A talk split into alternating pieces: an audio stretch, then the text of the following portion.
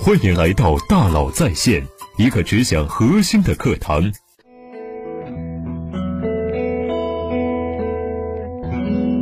你好，欢迎来到大佬在线。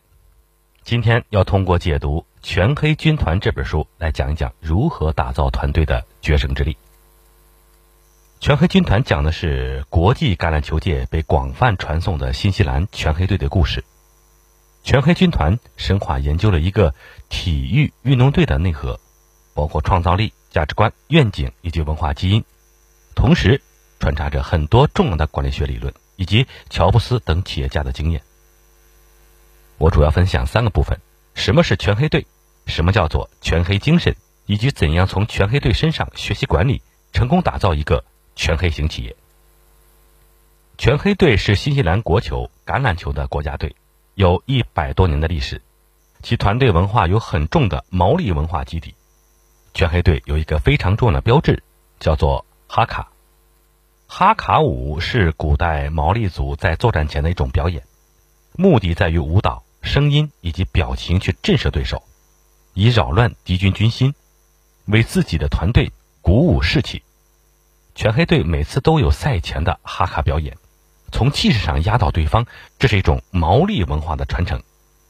全黑队另一个标志是队员们身穿一袭黑衣亮相，所以被称之为全黑。在将近六百多场的比赛中啊，全黑队胜率高达百分之七十七点四一。在一九八七年、二零一一年、二零一五年分别获得了世界杯冠军。他们在橄榄球运动中相当于巴西队男足、美国男篮队、中国乒乓球队，也有人把他们跟中国女排进行对比。全黑队有一个重要的口号：一朝身为全黑人，永远都是全黑人，体现了他们对球队深入骨髓的敬仰和信仰。这是球队用来维系团队成员的一个纽带。一个团队只要拥有一种精神符号，他们的信仰跟实力将永续传承。这也是为什么公司团队要塑造使命愿景，把它转化为大家共同为之奋斗的信仰的原因。团队的核心竞争力正是源于团队的文化价值观和文化竞争力。全黑军团从头到尾讲的都是全黑队的领导力哲学，我总结为这个球队长期成功的逻辑闭环。其核心底层是愿景和文化，执行闭环是目标定位、制定可行计划、严格执行、正确反馈、问题修正、长期保持。之所以要搭建这样一个逻辑闭环和强大的领导力哲学，是因为无论对一个球队还是一个人来说，其时间都是有限的。球队能用来进行训练、拿冠军、不断取胜的时间更少，所以一定要制定一个正确的路径，在正确的路径上行走。同时，不断进行正确的反馈和修正，隔绝不必要的纷扰，专心致志的完成必须完成的核心目标，在有限的时间内做正确的事情，实现值得被实现的价值。同样，我们每个人的生命也非常有限，在个人的成长中要做到清晰目标定位，制定可行计划，关注当下，同时严格执行制定的计划，在过程中正确反馈，谦逊修正。长期保持这个习惯。没有行动的愿景是一个梦想，没有愿景的行动是一场噩梦。全黑军团的领导力核心是不折不扣的把愿景转化为强大的行动力，把目标清晰的落实在每一个实践中，通过对个人的培养，让领导力贯穿到每个人身上。全黑队长期坚持制定每日自我改进档案。详细列出每个成员周一到周日的训练日程和每个时段要做的事情，并严格执行。同时，球队的核心队员轮值当球队执行队长，每日除了制定自我改进档案，还要制定团队计划，复盘团队的进步。这样周而复始，让每一个人融入到团队建设和团队修正中，团队才能够在成功的方向上不断的正确的进行努力。全黑军团是一个非常好的运动领导力教程。第一个概念是念力，领导力是建立在领导者和团队之间的默契度上的，它的一个重要内涵是念力。全黑队的领导者会让所有成员形成强大的目标感，他们不是要训练出一个好球员，而是要教练出一个好的领导者，让每个人对球队对自己形成强大的目标感，同时将领导权适度的移交给资深球员，再让资深球员把他们的领导权和领导力不断的移交给每一个人，这叫个人运作单位。每个人都是球队的一个个人运作单位。球队不需要超级明星，而是需要一个运作良好的个体，让每个人都拥有职责和领导力，是球队传承多年的一个重要理念。所以，念力成了这支球队领导力训练的核心基础。第二个是潜力，领导力同时是一个激发潜力的过程。一个好球队的明星，不是他自己要表现的多么优秀、多么牛，如果你的行为，能够激励他人梦想更多、学习更多、行动更多、成就更多，你就是一个好的领导者。他强调让每个球员都能成为激发他人的人。在公司、团队，特别是创业公司的建设中，应该鼓励每一个个体激发他周围的人。团队的核心成员们更应该扮演激发角色，而不仅仅是一个领导角色。第三，掌控力，在运动领导力里。除队长、核心队员之外，每一个人也都是领导者。领导者领导力的核心素质之一是对局势有整体的把握能力。在球场上，每一个队员都应该洞悉整个局势。领导力是通过对大势的判断、对趋势的把握、对外部环境的适应，找到适合团队成员共同努力，实现效益最大化。全黑军团在讲到逆境、困难和危险。尤其是球场上最后几分钟决定胜负的时刻，特别考验球场上球员的掌控能力。书中描述了很多反败为胜的案例，也有很多胜券在握却被对手彻底翻盘的场面。在最后时刻，球员们在球场上需要保持对自我意识的强大掌控能力，在压力下不失去判断力，能够冷静、快乐、放松、专注当下，判断整个局势，让自己的思维不失去聚焦。第四，下属力，领导者的角色需要每一个球员、每一个员工用不折不扣的执行力实现落地，领导力才能发挥更大的作用。管理学上有一个著名的彼得定律：人在晋升的过程中会一直升到他不能胜任的职位为止。职业球队的主教练在选定的主力和替补时，必须充分了解球员的胜任度。在职场上。能判定下属在职位上的胜任度，是领导者必须具备的职业素养。把正确的人放在正确的位置上，在管理学里很基础也很重要。所以，领导者领导力的另一面，下属力也非常重要。球队的战略计划和战术需要不同球员在不同的场合下不折不扣的去执行，包括中场休息时根据局势重新布局的战略和战术。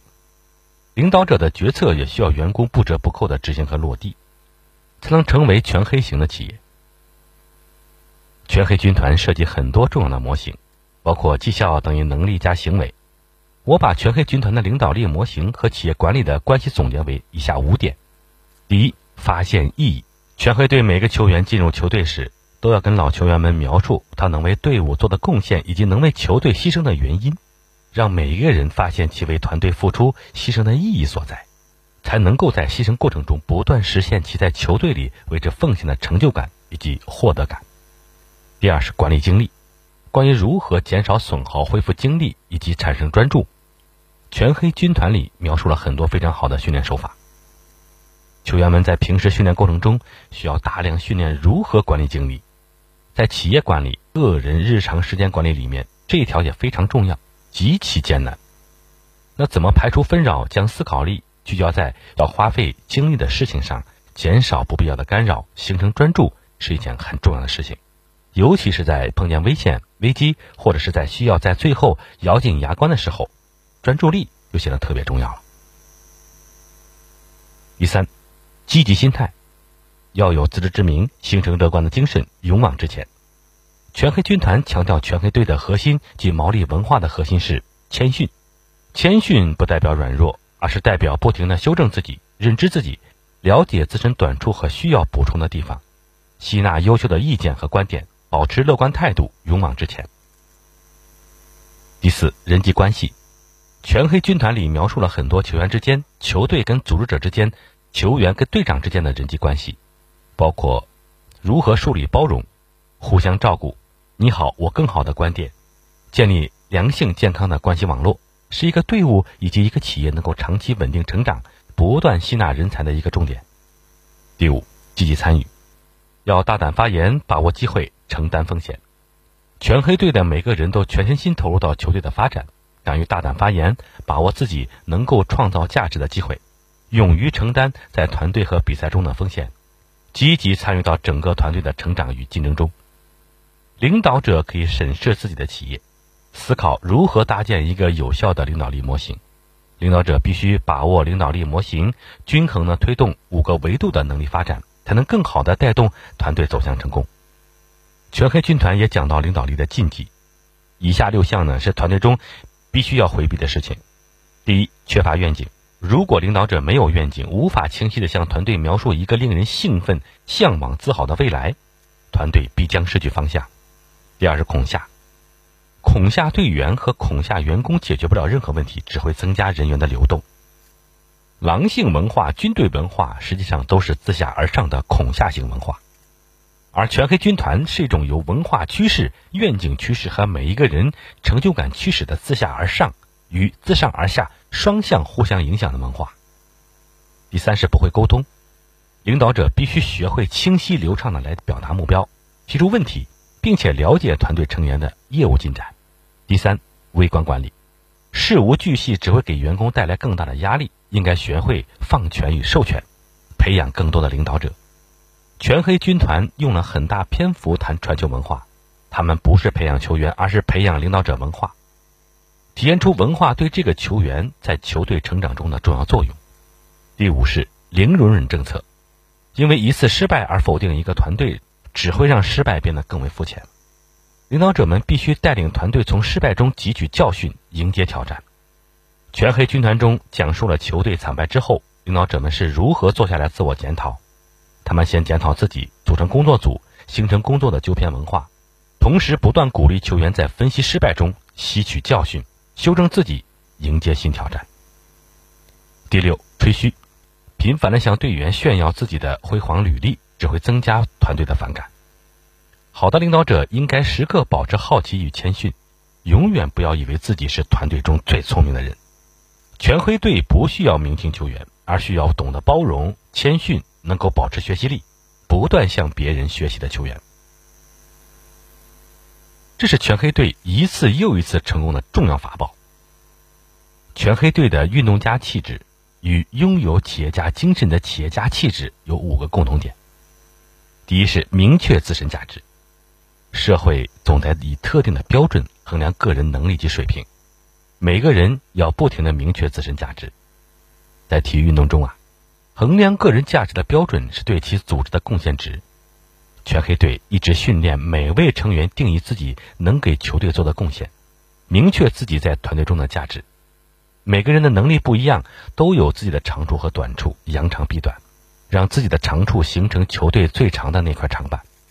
每个人都形成了一块桶的长板，这样就变成了一个更深的桶。第二，合理规划目标。成功的前提是目标加执行力。体育运动的目标最易被量化，付出与回报的正相关性最强。在一场比赛或者是马拉松中，我们需要合理规划目标。这个目标不一定是要讲到百分之一百，可能完成就是成功，也可能是拿到冠军才是成功。合理的目标加上针对目标的执行力，这是特别重要的。在马拉松比赛里，每场的天气、赛道、身体情况可能都不一样。合理规划目标，以最好的状态去完成比赛，这比拼尽全力过程中出现的问题而不能完善更为重要。第三，锻炼领袖气质。在体育运动中，个人魅力与强健的体魄意味着领袖气质。很多体育强国大企业的高管在学生时代都是运动健将。运动学和运动领导力对培养一个优秀的企业家非常重要。有运动背景和有强烈运动嗜好的人，他们同样具备能够成为一个好企业领袖的素质。第四，团队荣誉至上。全黑军团一直谈一个词叫品格，强调集体的品格永远高于个人的品格。乔丹、科比、詹姆斯这些运动家都非常善于激励队友，并带领他们取得成功。企业家与运动家非常相似，他们在成为团队领袖时，首先要认可团队，以团队利益为核心，没有哪一个人的利益成功比团队的成功更重要，团队的成功和利益永远都是排在第一位的。第五，体育商业精神，公平竞争，勇于担责，道德感，不容被击败，是运动家与企业家必备的可贵品质，也是其成功的基准点。成功的企业，他们具有诚信、公平竞争的意识，守规则的精神，勇于担当责任，坚决不突破道德底线，保持坚韧、坚决，不到最后一分钟不言败的态度。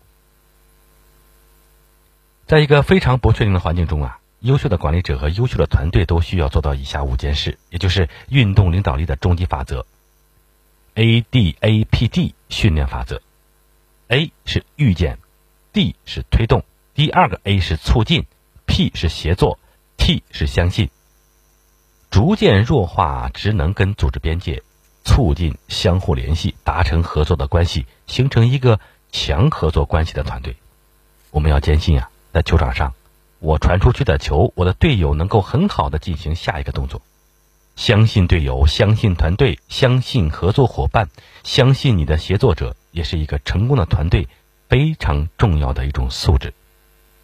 好，我今天的分享呢就到这里，感谢您的收听，咱们明天见。